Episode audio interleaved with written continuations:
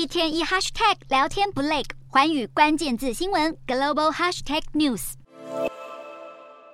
肆虐已久的通膨持续显现降温迹象。美国劳工部当地时间十三日公布，美国五月消费者物价指数 CPI 年增四趴，创两年多以来新低，远低于去年夏季冲上四十年高点的九点一趴，有利于联准会利率连十升后暂时收手。最新数据显示，美国 CPI 年增从四月的四点九趴降到五月的四趴，连十一个月下滑，创二零二一年三月以来最低点。要是剔除波动较大的食品、能源价格，核心 CPI 年增则从五点五趴。降至五点三趴。美股在 CPI 数据基地下开高，纳斯达克与标普指数收盘分别大涨超过零点八趴和零点六趴，创十三个月来新高。通膨放缓提振市场信心，投资人也更坚信美国联准会将在十四号的决策会议中维持利率不变。联准会自去年三月开始连十次升息，但近几个月来物价涨势随汽油降价、供应链瓶颈疏通逐渐缓和，多位联准会官员暗示六月暂停升息的几率很大。不过，即便美国经济成长动能稍微减弱，劳动市场和民间消费依然强劲。就算六月暂时止步升息循环，联准会下半年还是有可能重启货币紧缩。